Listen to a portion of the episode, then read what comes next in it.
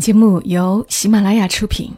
有些东西明明一文不值，却不舍得扔掉；有些故事其实很平常，我们却念念不忘。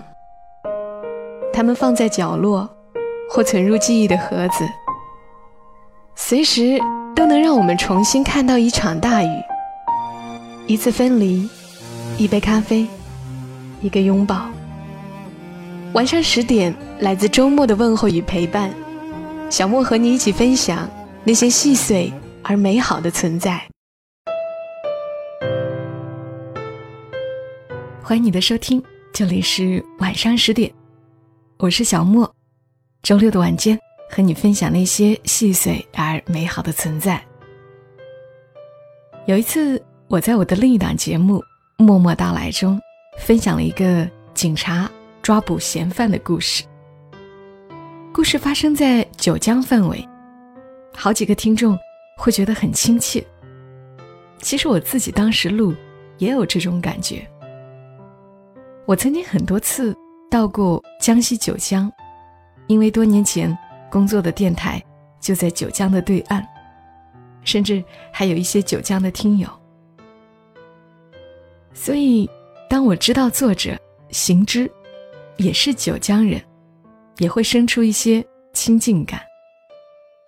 他在他的公众号“在下行之”上面发表了一篇文《回乡偶书》，写的是九江还有九江的诗人陶渊明，写的流畅优美。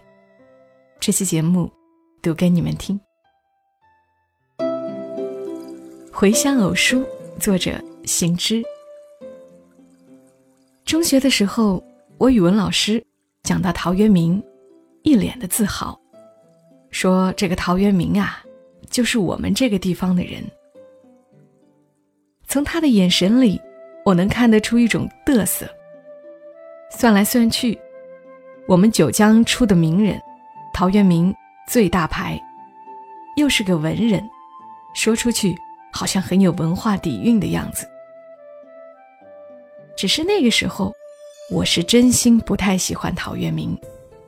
种豆南山下，草盛豆苗稀。种桑长江边，三年望当采。写的都是啥嘛？天天种地除草那点事儿，真无聊。看看人家李白，跑到我们九江庐山，写的是“飞流直下三千尺，疑是银河落九天”，那多酷啊！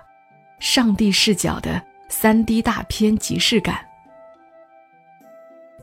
祖籍山西的白居易，四十多岁被贬到九江，跑长江边喝酒，听到有歌女弹琵琶，过去拉家常，不小心写出了千古名篇《琵琶行》：“同是天涯沦落人，相逢何必曾相识。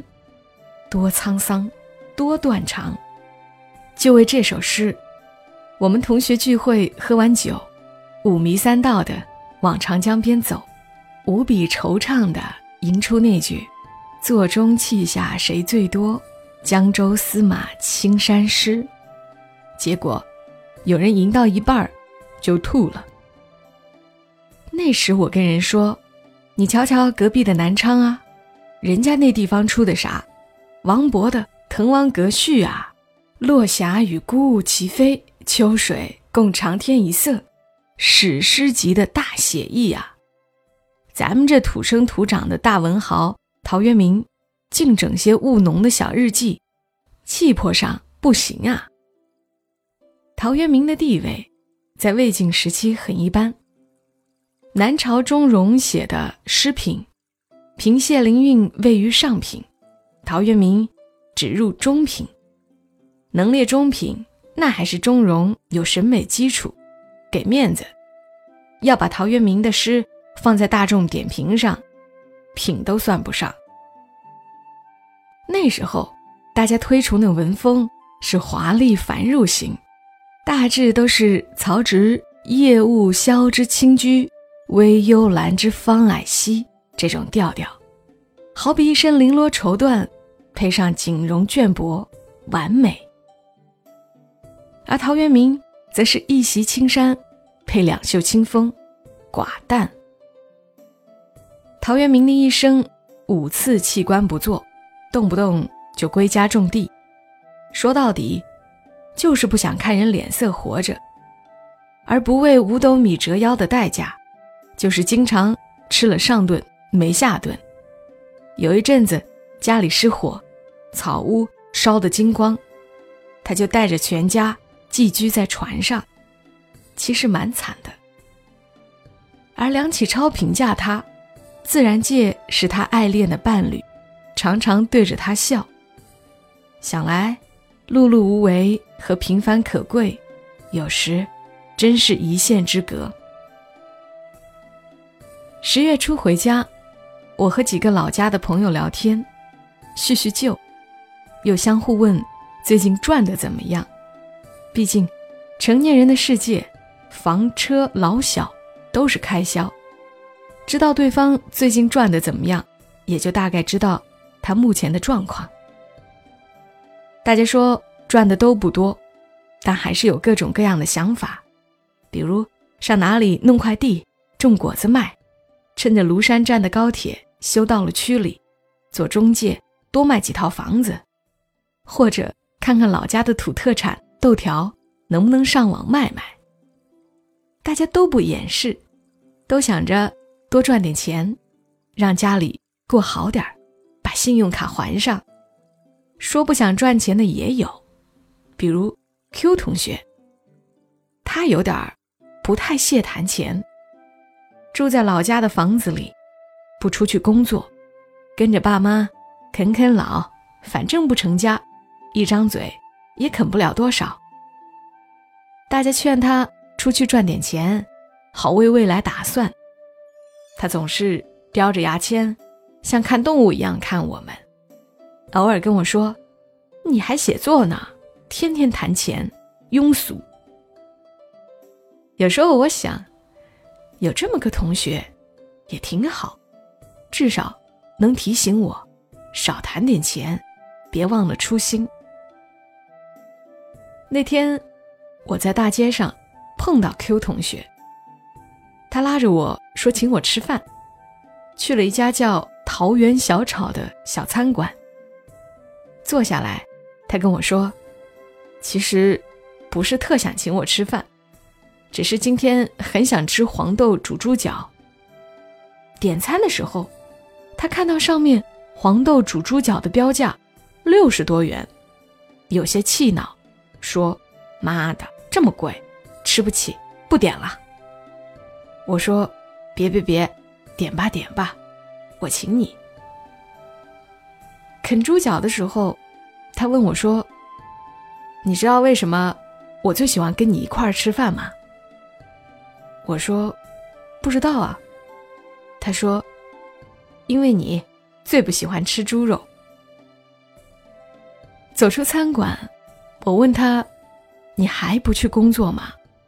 他说：“人活一世就那么几十年，干嘛逼自己做不想做的事儿呢？你忘了以前语文老师讲的陶渊明吗？清贫乐道啊，也是一种境界。”说完，他叼着牙签走了。我站那儿想了一会儿，清贫乐道确实是一种境界。只是大多数人只是清贫，却没有乐道。如果真的乐道了，又怎么会为点不起一碗黄豆煮猪脚而怨怒呢？这块诞生过陶渊明的地方，处处蹭着陶渊明的 IP。陶渊明中学、陶渊明纪念塔、陶渊明写过《桃花源记》。于是到处都是桃园大酒店、桃花源超市，只是到底有多少人真的看得起陶渊明这个吃不上饭的诗人，就不得而知了。坐落在贤母园后的陶渊明纪念馆，其实空空如也，如同废弃的古园。但我还是愿意去逛一逛。这些年下来，我对陶渊明的认识。已悄然改变。诗人里，我喜欢李白，后来发现李白很喜欢陶渊明，他写“安能摧眉折腰事权贵，使我不得开心颜”，脱胎于陶渊明那句“吾不能为五斗米折腰，拳拳是乡里小人邪”，完全出于致敬。李白在《山中与幽人对酌》中写：“两人对酌山花开，一杯一杯。”复一杯，我欲醉眠卿且去，明朝有意抱琴来。我开始以为他写的是自己，后来才知道，他写的原来是陶渊明。陶渊明但凡有点钱的时候，都在家里备酒，无论谁来造访，都请人一起喝酒。如果自己先醉了，就跟客人说：“我醉了。”想去睡觉了，你回吧。明朝有意抱琴来，这个琴是指陶渊明的无弦琴。他喝高了，就拿出来玩。其实内心里很孤独。等自己穷到没酒喝了，他就跑到亲朋好友家蹭酒喝。别人拿什么，他就喝什么。喝完了也不说什么，就摇摇晃晃的走了。少年时看东西，貌似很虚妄，但还是很功利。一是根本理解不了一个整天缺钱的人，那种淡然自若是哪里来的。我们就算兜里没有上网吧通宵的钱，都会觉得很郁闷。二来也根本理解不了一个人如果在世俗意义上活得很失败，但是心里。还没有一点怨气，是多么难得。人到青年时，貌似很功利，但反而更真实。我和同学 C 聊天时，他说自己为了买房子，七拼八凑，信用卡透支，那叫一个焦头烂额。但好歹有了自己的家。末了，他又说：“我想着去明年开车进藏。”我以前就说，三十岁之前我得出去看看。我快三十了呀。我们在少年时，自己没压力，全靠伸手拿。其实不知道何为功利，何为淡泊。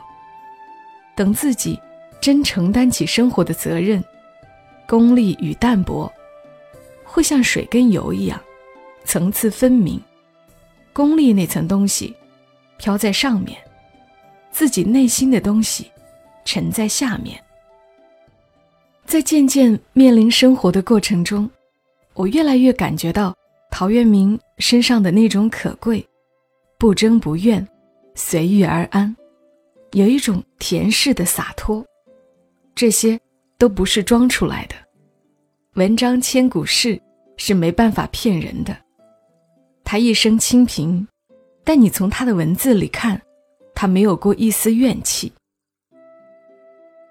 无论是写闲逸雅趣的“采菊东篱下，悠然见南山”，还是写寄情于景的“平愁交远风，凉苗一怀心”，还是写感慨生命的“人生无根蒂，飘如陌上尘”，你读起来不会感觉过瘾、畅快淋漓。但也绝不会感到被攻击、被侵犯，像听一首首舒缓的背景音乐，不占用你的精力，不刻意引起你的关注，只是默默慰藉你的内心，给你一种淡淡的感动。陶渊明的诗在唐以后地位逐渐上升，大家回头看，魏晋文章的奇丽，大多过眼云烟。像 T 台走过的模特，惊艳一时，却也看过就罢了。陶诗的纯然冲淡，反而像素面朝天的姑娘，在那些平常傍晚时的回眸，时常浮现在你心里。人生似幻化，终当归空无。山气日夕佳，飞鸟相与还。陶渊明的清贫乐道。关爱不在清贫，而在乐道。有着发自内心的乐道，清贫与否都无法干扰他写出这样清澈，仿佛带着旷远的草木清香的诗句。现在每次回老家，我都会去山里转转。黄昏的时候，站在屋顶，看远处的山林，青青翠翠一片，传来虫鸣之声，就觉得踏实。村里的长辈，在五十岁以后，纷纷谋划着给自己盖一个养老的房子。即便在都市安身立命，也决心老了一定搬回来。我想，或许他们就是放不下村里的山山水水。生于山水的人，无论混得风光落魄，最后，只有再回到山水，生命，才像是有了着落。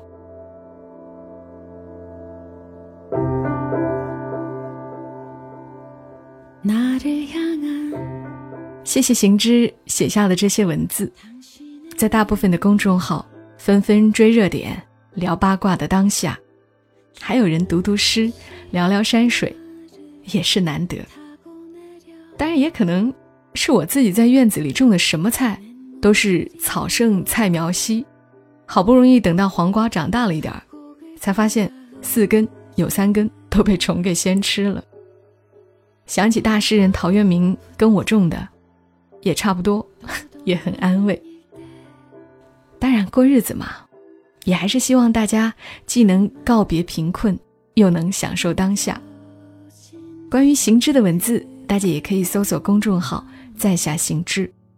今晚节目就陪伴你们到这儿，祝所有的大朋友们、小朋友们节日快乐！小莫在深圳，跟你说晚安。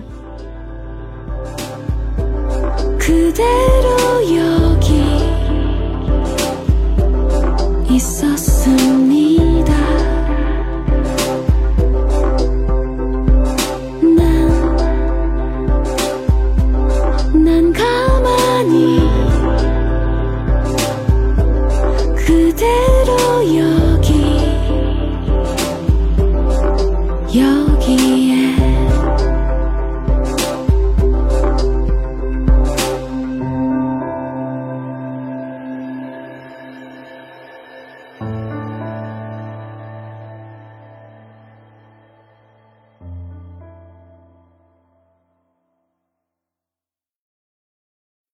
马拉雅，听我想听。